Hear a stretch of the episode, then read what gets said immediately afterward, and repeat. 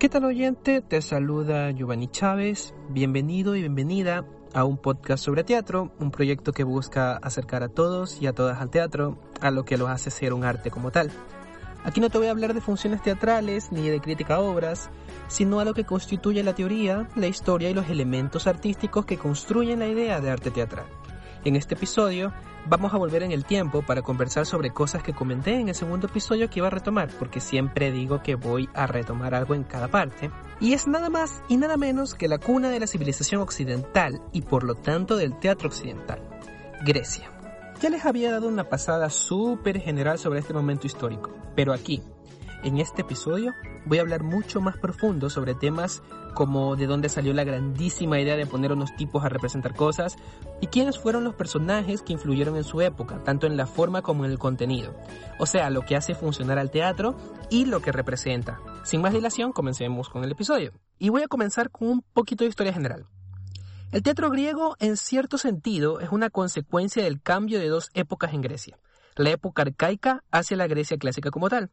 Esto data de los siglos 6 y 7 a.C., al final de la primera, la época arcaica, y el comienzo de la segunda.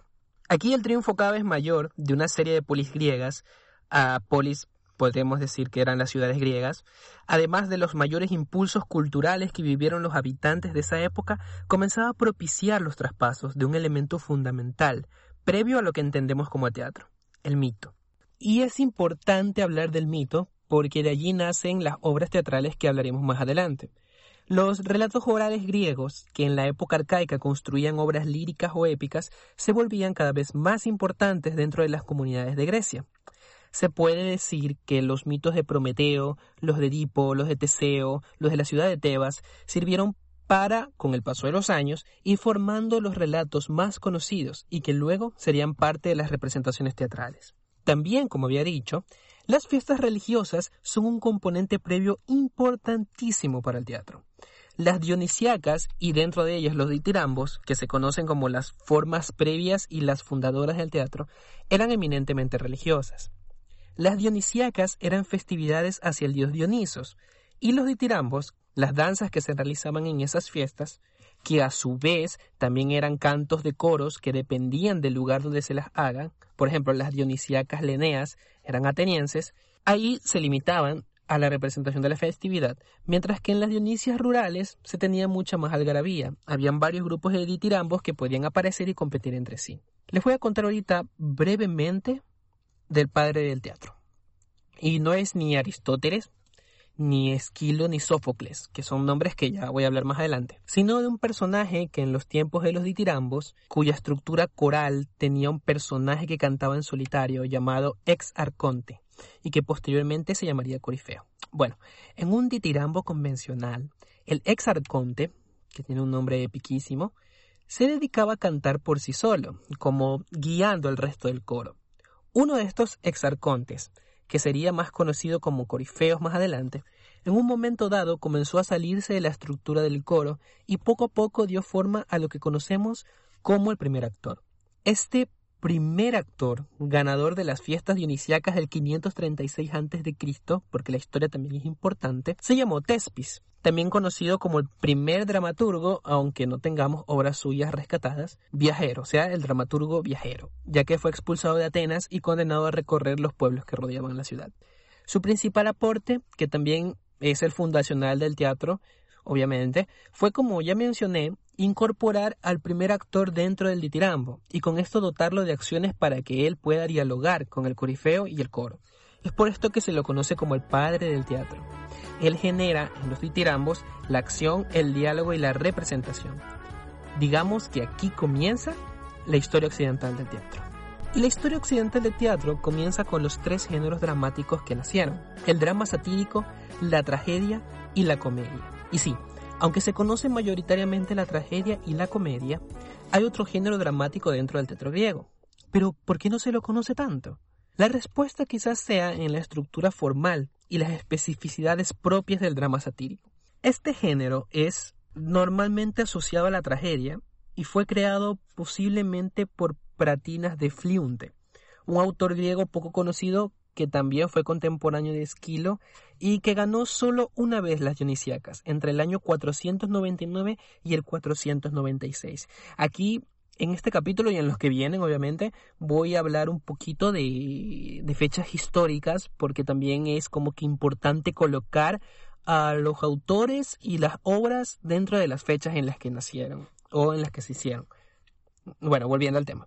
También, por Platinas, se piensa que el drama satírico comenzó a cumplir la función más conocida de todas, la de servir como tetralogía de las tragedias. Esto es porque en las competencias dionisiacas o en las competencias de, de, obras de teatro, generalmente las tragedias se hacían como si fuesen trilogías. El drama satírico lo que hace es incorporar una extensión, por así decirlo, o una obra extra a esa trilogía convirtiéndose en una tetralogía de obras. Y de allí se piensa mucho la asociación con la tragedia, o sea, se, se, explica por qué el drama satírico se lo suele asociar a la tragedia. Sus diferencias más claras residen en la idea de Pratinas, o en las ideas de, de Pratinas. El coro debía estar formado por sátiros liderados por Sileno, que es el padre de todos los sátiros. También se llamaban dramas silénicos, por eso. De allí, su estructura era igual a la de la tragedia, ya que el héroe de la obra se enfrentaba o eran apoyados por los sátiros, en un escenario más cercano a la representación de la naturaleza. Una obra conocida es El Cíclope, basada en el mito de Polifemo, donde Ulises y los aqueos, al ser atrapados por Polifemo, son ayudados por los sátiros para derrotarlos. Ese sería como que un ejemplo claro de la representación de un drama satírico. Y junto a este, el drama satírico, la comedia es otro de los géneros dramáticos griegos. Estas fueron reconocidas como género para la competición de las dionisíacas después de las tragedias, y normalmente se realizaban cinco comedias al año por cada fiesta. Su propósito es un poquito más libre que la tragedia. No me paro, un poco más libre. Digamos que aquí, y como veremos más adelante con un, con un cómico griego, la comedia sirve como una expresión crítica de un suceso, que generalmente era político o se representaba por medio de la mitología. Al tener esta libertad, se distancia la tragedia debido a que ésta es más solemne, por así decirlo, porque tiende a ser heroica y dramática, como entendemos normalmente esta palabra, porque drama no viene de, de lo que ahorita entendemos como drama, sino que viene de otras cosas, pero ya hablaremos de eso en otro tema también. Y bueno, su estructura es un poco diferente también, ya que al no ser una historia trágica como tal, tenía diferentes momentos. Sobre los momentos de la tragedia explicaré más adelante eso. Y ahorita te voy a hablar de tres momentos específicos de la comedia que se diferencian de la tragedia. El agón, que es básicamente el combate de las ideas de los dos personajes. Normalmente el actor principal enfrentándose a alguien más y quizás, bueno, en la tragedia también había un agón, pero la diferencia más grande con la comedia es que en el agón, en la comedia era una lucha de ideas, principalmente, como ya lo mencioné. Y también está la parábisis, que significa la marcha hacia adelante, y consiste en esto. Una vez los actores salen de escena, el coro se dirige al público y el corifeo habla sin interrupción alguna. Es como que su diferencia más clara, porque generalmente los coros se limitaban a nombrar los contextos o a narrar las historias que sucedían en las obras.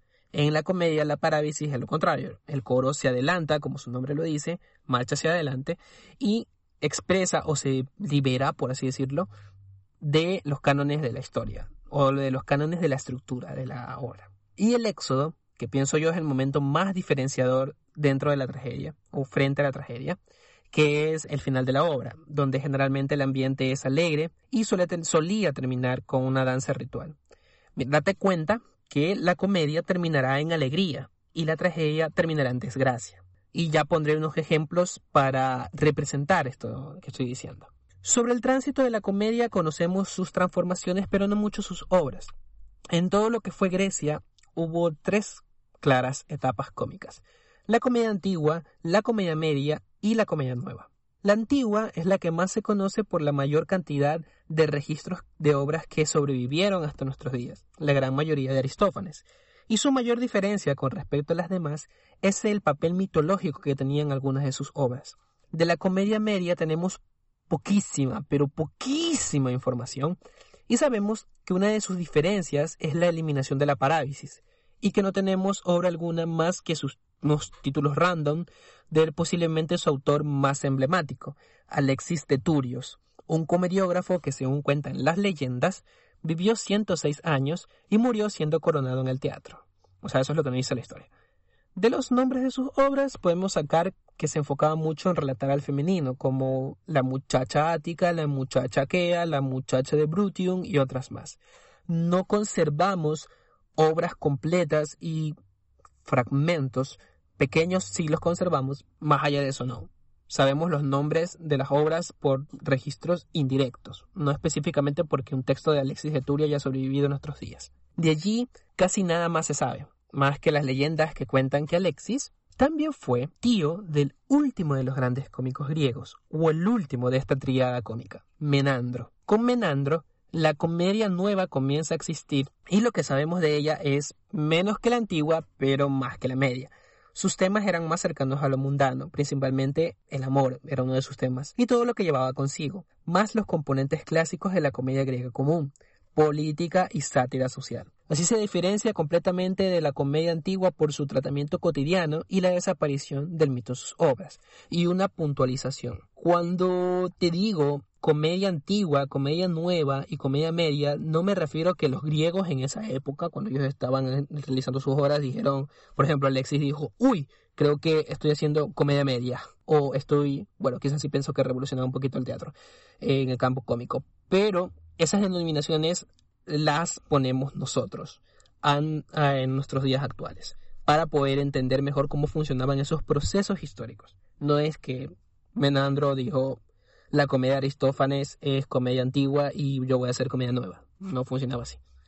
Bueno, volviendo ahora, es importante que hablemos de uno de los textos más influyentes de la historia griega y occidental, la poética de Aristóteles. Y sí, lo sé, es decir, Aristóteles y pensar que voy a dar la mega clase de filosofía griega, pero no. Yo no sé mucho de filosofía aristotélica, pero sí sé sobre lo que estamos hablando. Básicamente, el que fue escrito en el siglo IV y que reflexiona principalmente sobre la tragedia griega, la epopeya y la estética. Y es en la poética donde encontramos el primer acercamiento a una definición del último de los tres géneros clásicos, que es la tragedia. Y cito, Imitación de una acción esforzada y completa, de cierta amplitud, en lenguaje sazonado, separada cada una de las especies en las distintas partes, actuando los personajes y no mediante relato, y que mediante temor y compasión lleva a cabo la purgación de tales afecciones.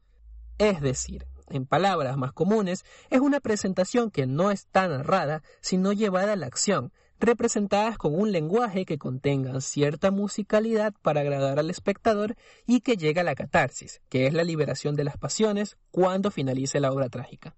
Y a su vez, dentro de la obra, de la poética obviamente, Aristóteles brinda una serie de partes, elementos y características de la misma para escribir una buena tragedia, incluyendo también las famosas unidades del drama, la acción, el espacio y el tiempo. Empecemos ahorita por las partes de la tragedia.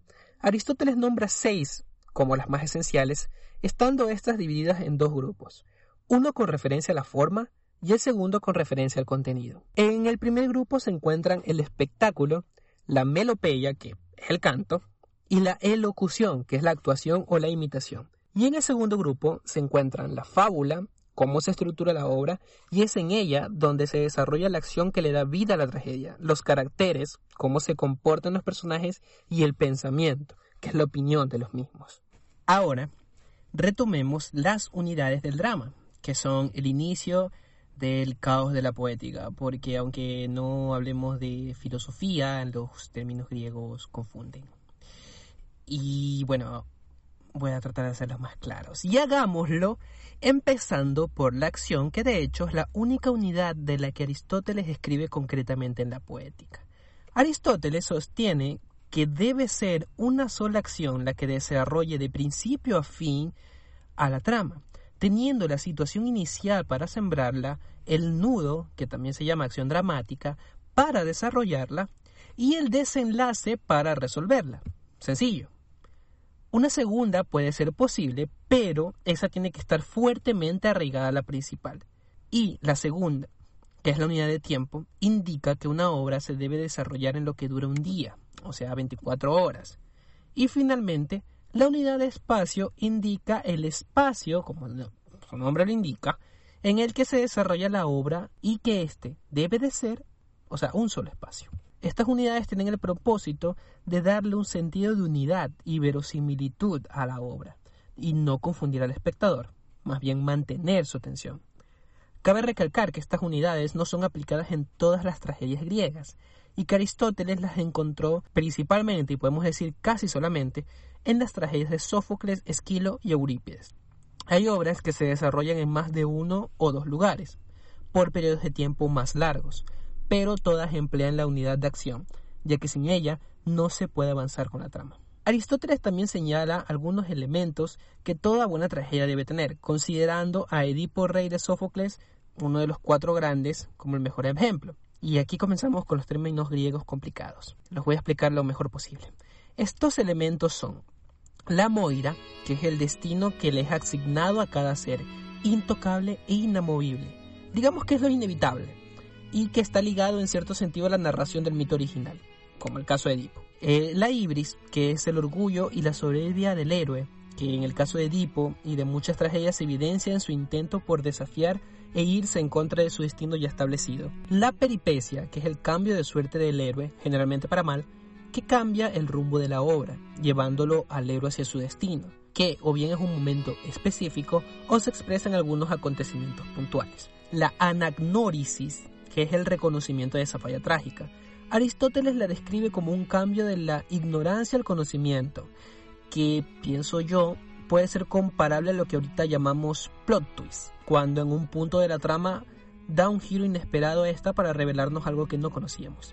La armantía es otro de los elementos, o la falla del héroe que también le llamamos, donde se comete el error fatal, consciente o inconscientemente, que desencadena sus desgracias, despertando emociones o sentimientos de tristeza, o la que sea que el autor quiera causar, para finalmente llegar a la catarsis, que como ya mencioné es la liberación de las pasiones, su purificación, donde los espectadores alivian las emociones que se sintieron durante el desarrollo de la obra, sin tener que pasar esas situaciones ellos mismos.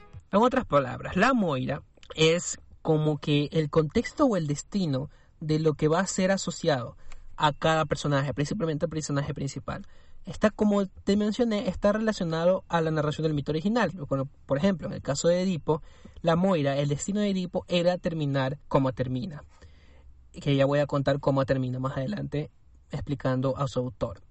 La ibris es el orgullo o la soberbia del héroe, es ese fallo trágico que todavía no es reconocido en el momento en el que tal héroe se enfrenta a la situación en la cual se le es como dada de manera inevitable, o sea, está relacionado con la moira. La peripecia simplemente o el suceso específico que cambia el rumbo de la obra o son una serie de sucesos que cambian la obra. Es básicamente eso, no hay mucha magia en la peripecia.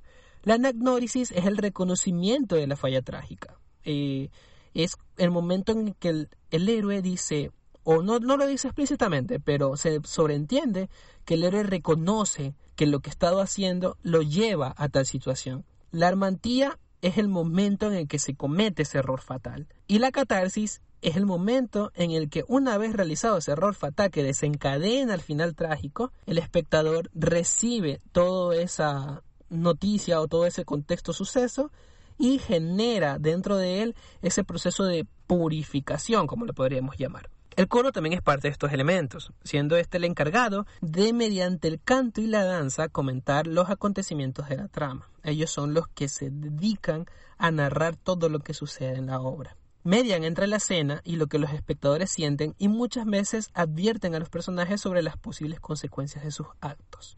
Liderados por el Corifeo, una de sus funciones también era marcar el final de una escena para que no se confunda con la siguiente, ya que todas ocurrían en el mismo sitio, con sus intervenciones. Como ya dije anteriormente hace un ratito, Edipo Rey de Sófocles es pensada como una de las mejores tragedias griegas, ya que contiene todos estos elementos, características y unidades.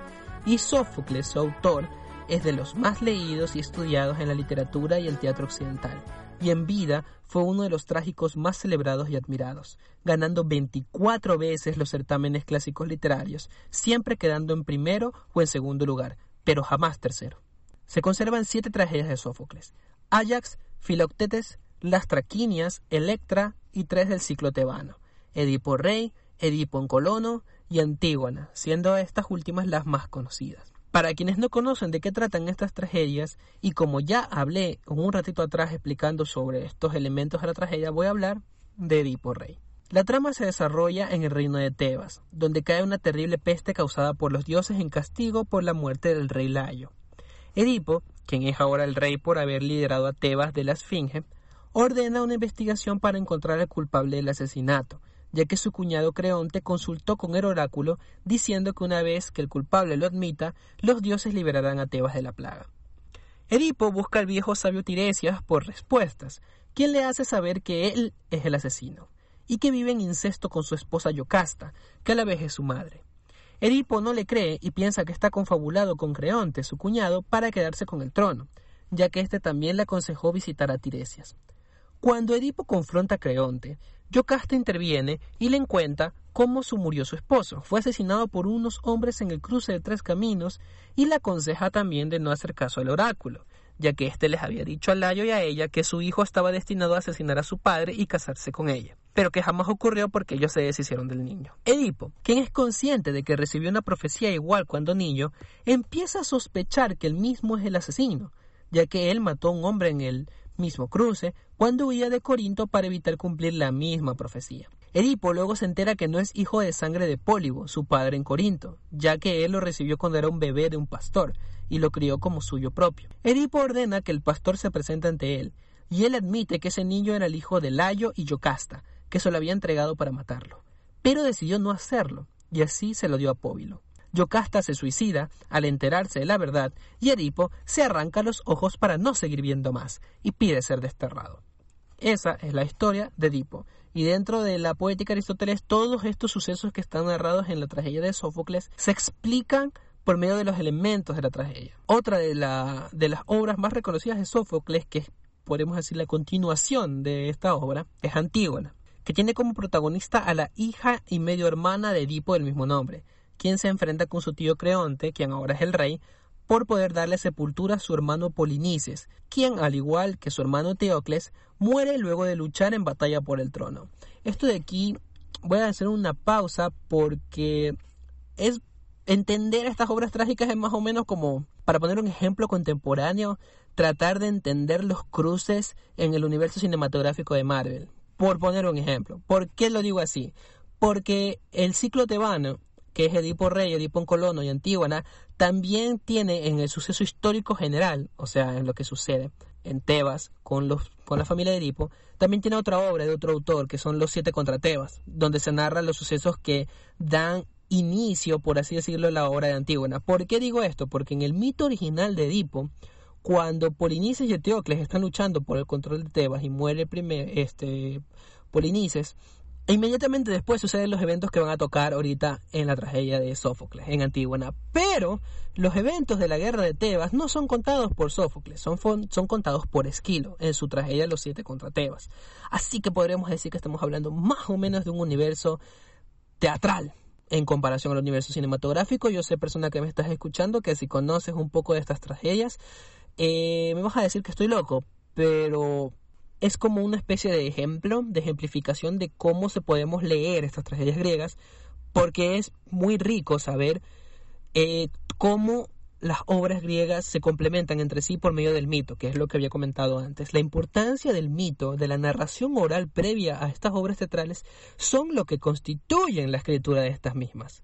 O sea, los sucesos que han sido narrados tras generación tras generación los usan los autores griegos para escribir sus obras y tienen como que mayor sentido poder leerlas así.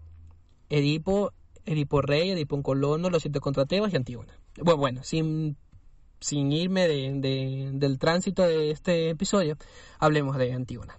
Como decía, Eteocles defiende a Tebas en el ataque contra las, de las siete contra otras ciudades y Polinices ataca a Tebas. Esto se ve en los siete contra Tebas. Creonte prohíbe que se entierre el cuerpo de Polinices y que lo deje tirado para que los perros se lo coman, declarando que quien toque su cuerpo sería condenado a muerte. Antígona desea darle un entierro digno a su hermano, y lo hace, buscando la ayuda de su hermana Ismene, que se niega a dársela, ya que sería romper la orden del rey, a quien le teme. Antígona no oculta el haberlo enterrado como los dioses ordenan, y Creonte la condena a muerte por haberla desobedecido. Ismene intenta ayudar o confesar y ser sentenciada con su hermana, pero Antígona se lo prohíbe, ya que no ayudó de nada en, ninguna manera. Hemón, hijo de Creonte y prometido de Antígona, le pide a su padre que no la mate, pero este no escucha. No la mata, pero la encierra viva para que muera sola.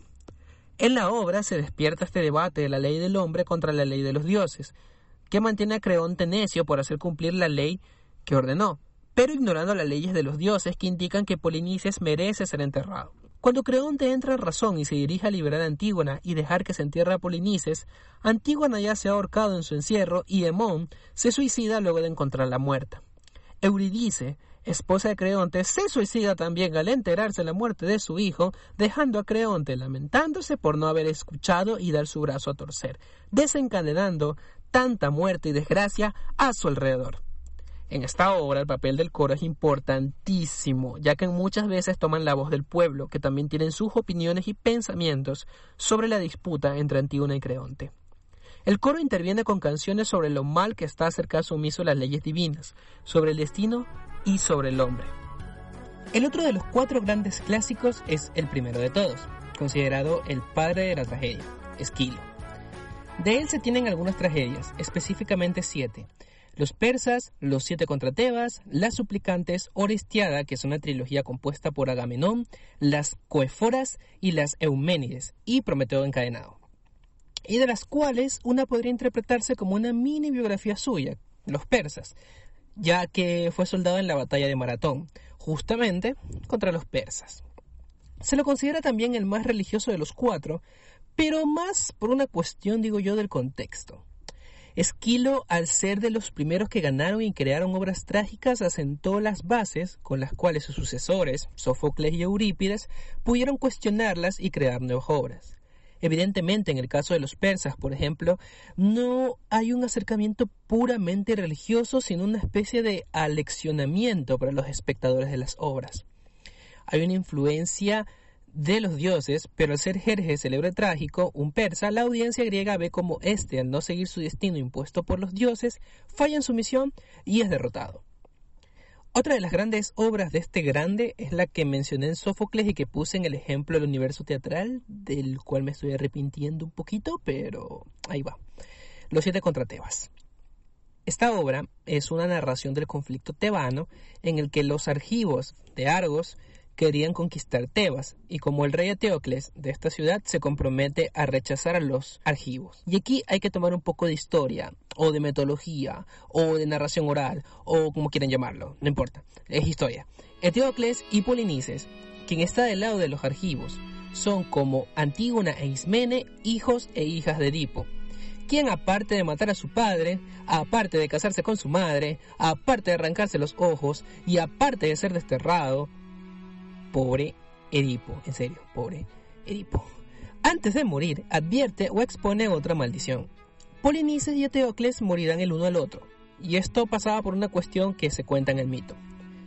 Estos dos hermanos habían pactado gobernar Tebas pasando un año, o sea que cada uno gobernaría la ciudad un año y luego se la entregaría al otro, y si ninguno gobernaba, no estarían en Tebas. Cuenta el mito que Teocles, una vez pasado ese periodo, se negó a cambiar el poder, algo que obviamente iba a pasar, yo no sé qué pensaban esos dos manes. Y Polinices, enojado por esto, decidió irse a Argos, donde Adrasto, el rey de esa ciudad, lo acogió y le dio la mano de sus hijas, bueno, de una de sus hijas, Argia. Pero ya eso es otro cuento, otro mito. Lo que es importante para poner la mesa de la tragedia es lo siguiente. Polinices viaja con otros seis argivos que corresponderían al lado de los siete guerreros, heroicos que se colocan en cada puerta de Tebas a enfrentarse contra Eteocles. Tideo, quien se enfrenta a Melanipo. Capaneo contra Polifonte. Eteocio frente a Megareo. Hipomedonte, quien tiene un escudo que se enfrenta a otro tipo con escudo y con nombre igual de imponente que comienza con H. Hiperbio. Partenopeo frente a Arctor. Anfiarao, quien sabe que va a morir como los demás, se enfrenta a Lástenes y finalmente Polinices, se enfrenta a su hermano Eteocles. Entre enfrentamiento y enfrentamiento mueren los seis argivos y finalmente se cumple la maldición dada por Edipo y los dos hermanos se asesinan entre sí, siendo Eteocles, el rey de Tebas, el honrado por su muerte y Polinices, el rebelde, el desterrado de su ciudad natal. Aquí toma control del gobierno Creonte, quien inmediatamente decide echar afuera a Polinices. Antígona rechaza esto y se produce la obra de Sófocles. Todo esto de Creonte y Antígona no es que sale en la obra de Esquilo precisamente, pero es lo que sucede. Y es lo que comenté de que hay una especie de universo teatral o digámosle universo mitológico del teatro, algo así. Aquí quien se opone las fuerzas del destino, porque son avisados, son ambos hermanos. Polinices es avisado previamente por un andivino, Anfiarao, uno de los siete, pero él rechaza el aviso. Y Eteocles es avisado en la obra por el coro, pero también rechaza el aviso. Y aparte, ambos saben y conocen de la maldición de su padre, y deciden igual enfrentarse, conociendo el desenlace que van a tener.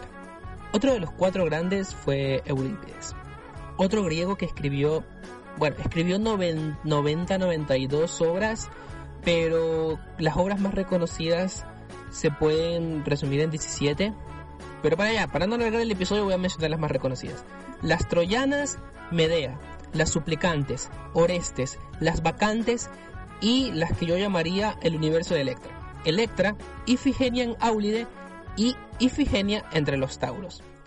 Eurípides es mayormente conocido por algo crucial dentro de la tragedia griega. Sus obras comienzan a alejar a los dioses del contexto trágico de sus personajes y le da esto al ser humano, en cierto sentido, algo de naturalidad o independencia.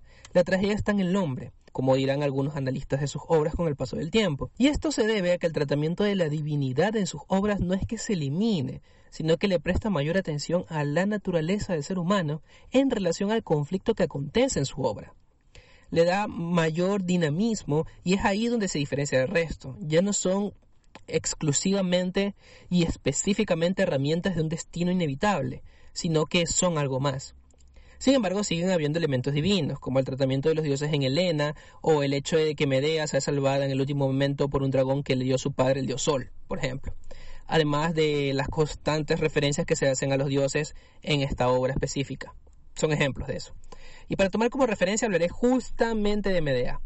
Esta obra trata el mito de esta poderosísima mujer, otra característica que justamente es de Eurípides, que es darle mayor protagonismo y fuerza a la mujer, y también hablamos de la vida de su boda con Jasón y la traición de este, o sea, lo que sucede después de que Jasón traiciona a Medea. Y aquí hay otro momento de mitología, porque es importante conocer la mitología de los sucesos que ocurren en la obra. Cuenta el mito de Jasón y los argonautas. La película clásica de 1963 es buenísima, yo la recomiendo mucho y de paso también Furia de Titanes del 83, si no me acuerdo, porque el actual es no se compara al original. Eh, bueno, como decía, el mito sucede en relación a Jasón. Jasón cuando va a, bueno, llega a la Cólquida a tomar el vellocino de oro, el rey de ese lugar, un tipo llamado Eetes, con dos E al inicio, le dijo que debía hacer una serie de cosas hasta llegar al vellocino.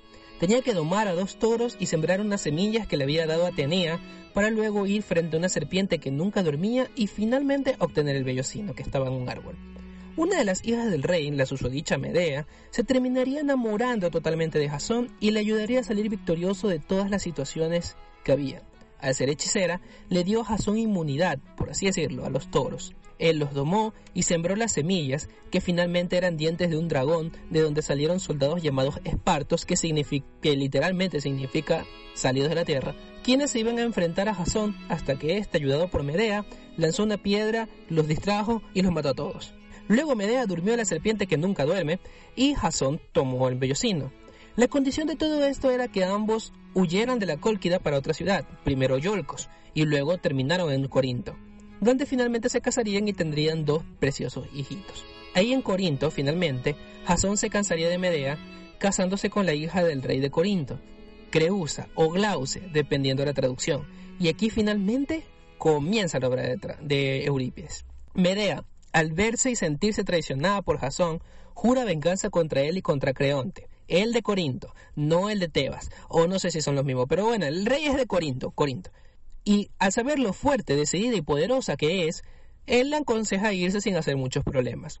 Medea, lista y previniendo esto, le pide amablemente que le dé un día para exiliarse y que después no volverá a saberse de ella en Corinto, y Creonte finalmente acepta. Ella, ahora con un día disponible, ejecuta su venganza. Le prepara a Creusa o Glauce una corona y un vestido como regalos de boda que están previamente envenenados, para que ella muera al momento de ponérselos. Efectivamente esto pasa y Creonte, al ver a su hija morir, también se suicida abrazándola.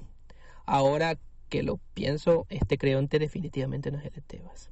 Bueno, eh, y Esto les es informado a Medea, quien decide matar a sus hijos también entre represalia y venganza hacia Jasón. Esto ocurre y Medea, al tener refugio en Atenas por orden del rey de esa ciudad, por unas cosas de la fertilidad, porque ella es hechicera, huye de Corinto en un carro jalado por un dragón que se lo encargó el hijo, o sea, el dios Sol, todo súper épico e impresionante, para finalmente dejar a Jasón sin esposa, sin boda y sin hijos. Esta obra es importante aún en nuestros días por el tratamiento de Medea que le da a Eurípides. Ella es una mujer absolutamente consciente del poder y de su autonomía como tal.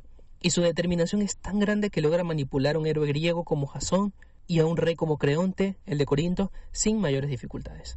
Es a título personal, en mi opinión, tan relevante para la historia griega como Antígona, por esa consciente autonomía y reconocimiento de sus posibilidades y objetivos en una época como la griega, donde la figura de la mujer era relevada a la casa y poco más. Esto para los autores griegos como Eurípides al parecer sirvió de inspiración para retratar mujeres poderosas como Medea, Helena, Electra o Ifigenia, así como el último de los cuatro grandes lo hizo y el que mencionaré a continuación. Por otro lado, pasemos finalmente al género de la comedia, del cual Aristófanes fue el mayor exponente. De sus obras solo se conservan 11 de las 40 que escribió, siendo estas de lo poco que se registra sobre la comedia griega en general. Las arcanienses, las avispas, los caballeros, Lisístrata, las aves, la paz, Pluto, las tesmoforias, asamblea de mujeres, las nubes y las ranas, siendo estas últimas las más populares. Sus obras se caracterizaban por satirizar y criticar la vida, la sociedad y las políticas atenienses de la época, especialmente a personas con gran peso e influencia sobre la sociedad, implementando recursos como la ironía y el sarcasmo. Para quienes no conozcan de su obra, pasaré a resumir una de las que más me gustan, que se llama Asamblea de Mujeres, o las asambleístas, que también es un otro nombre. La obra se desarrolla cuando las mujeres de Atenas se hartan de la gestión y la administración que se le ha dado a la ciudad por parte de los hombres y se unen lideradas por la protagonista, Praxágora, para ir vestidas con las ropas de su marido a la asamblea. A todo esto, no se piensan que los nombres griegos eran súper chéveres, o sea, Praxágoras, Etlioques, Polinices, son como que nombres bastante contundentes. Es algo muy interesante de Grecia. Bueno, ellas van vestidas con la ropa de sus maridos a la asamblea luego de reunirse y practicar cómo actuar, hablar y dirigirse como hombres. Logran ir, toman la palabra y logran que el mando de la ciudad se les encargue a ellas, quienes también están cansadas de los tratos de sus maridos. Exponen que si son tan buenas, ya administrando y manteniendo el orden en cada uno de sus hogares, lo podrán ser también en toda la ciudad. Una vez que lo logran, se empieza a implementar medidas de igualdad que resultan en situaciones cómicas, ya que no solo deben compartir los bienes, tierras y alimentos, sino también se implanta esta regla para que todos tengan lo justo. Si un hombre quiere dormir con una mujer guapa o atractiva, debe hacerlo con una mujer fea primero. Así todas las mujeres estarían contentas y los hombres pueden acostarse con quien quienes quieran. La obra satiriza claramente cómo sería el implantar un nuevo sistema político, ya que durante la época en la que fue escrita, Grecia estaba pasando y había pasado por cambios sociales y políticos luego de guerras, y las consecuencias que éste traería. Las mujeres en ese entonces aún no eran consideradas ciudadanas en Grecia, y aún tenían muchísimas restricciones de libertades y por ende la noción de que tengan un rol político era imposible.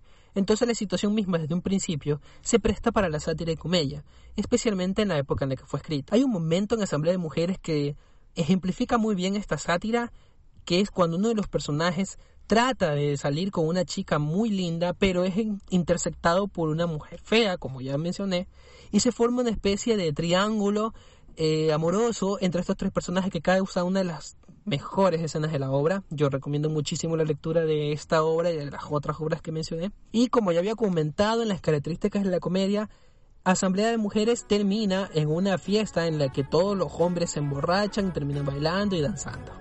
Y bueno, eh, aquí dejo esta parte del capítulo. Ya hemos hablado bastante de Grecia. No volveremos a toparlo más, más que algunas referencias puntuales, porque igual estamos hablando de la cuna del teatro occidental como lo conocemos. Y espero que te haya servido y les haya servido a todos los que me escuchan para poder entender un poco mejor cómo funciona el teatro griego, bueno, cómo funcionaba el teatro griego y también cómo aparece los géneros dramáticos y lo que entendemos como tragedia y comedia, cómo estos autores griegos no es que se inventaron algo, sino que tomaron esa transformación de la narración oral, del mito, que ahorita entendemos a nosotros como mito, y lo convirtieron en obras de teatro. Y cómo estos, estas fiestas religiosas, estas festividades al dios Dionisio, convirtieron también en la estructura formal del teatro, o sea, en la estructura en la cual el teatro se hacía. Es muy interesante saber eso. Y bueno, espero que les haya gustado este episodio. Y otra cosita también que tenía que decirles para finalizar. Eh, si nos pueden seguir en Facebook, estamos como un podcast sobre teatro, exactamente igual que este episodio. Y también nos pueden escuchar en Apple Podcasts y en Google Podcasts. Y si quieren también escúchenos en iBooks. Y nada, fue un gusto hablar con ustedes de teatro. Hasta la próxima.